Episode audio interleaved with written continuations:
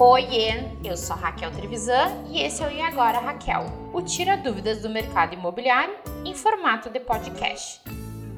Oiê! Essa semana eu vou responder a pergunta da Fabiana que fez um comentário lá no nosso canal do YouTube. Raquel, entrei no apartamento e me dei conta que na vistoria não constava a cor da tinta. E agora, Raquel?